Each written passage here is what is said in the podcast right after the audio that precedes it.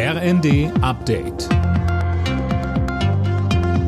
Stündlich neu. Auf den Punkt informiert. Ich bin André Glatzel. Guten Abend.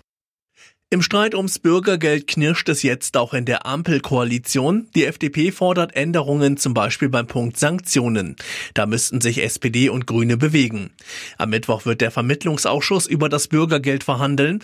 CDU-Chef Merz hat klare Forderungen an die Ampel gestellt. Wenn die Koalition bereit ist, auf diese sogenannte Vertrauenszeit zu verzichten, vom ersten Tag der Leistungszahlung auch eine Mitwirkungspflicht der Betroffenen zu erwarten und wenn die Koalition bereit wäre, auch über die Höhe dieses sogenannten Schonvermögens mit sich reden zu lassen, dann wäre eine Einigung aus unserer Sicht vorstellbar.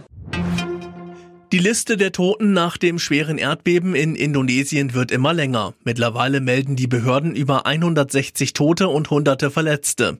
Tausende Menschen haben kein Dach mehr über dem Kopf. Auch die Hochhäuser in der Hauptstadt Jakarta gerieten in Schwanken. Immer mehr junge Menschen klagen über psychische Probleme. Das geht aus der Studie Jugend in Deutschland hervor. Grund dafür die vielen Krisen in der Welt. Klimawandel, Krieg und Inflation. Betroffen ist demnach mittlerweile jeder Vierte zwischen 14 und 29.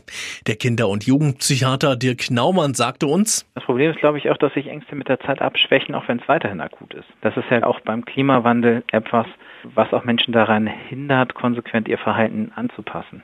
Also man könnte ja fast sagen, vom Klimawandel, die Angst ist ja zumindest aus meiner Sicht sehr begründet und nachvollziehbar. Und das, was wir dagegen tun, ist ja wahrscheinlich gar nicht ausreichend. Und eigentlich müssten wir alle viel mehr Angst haben.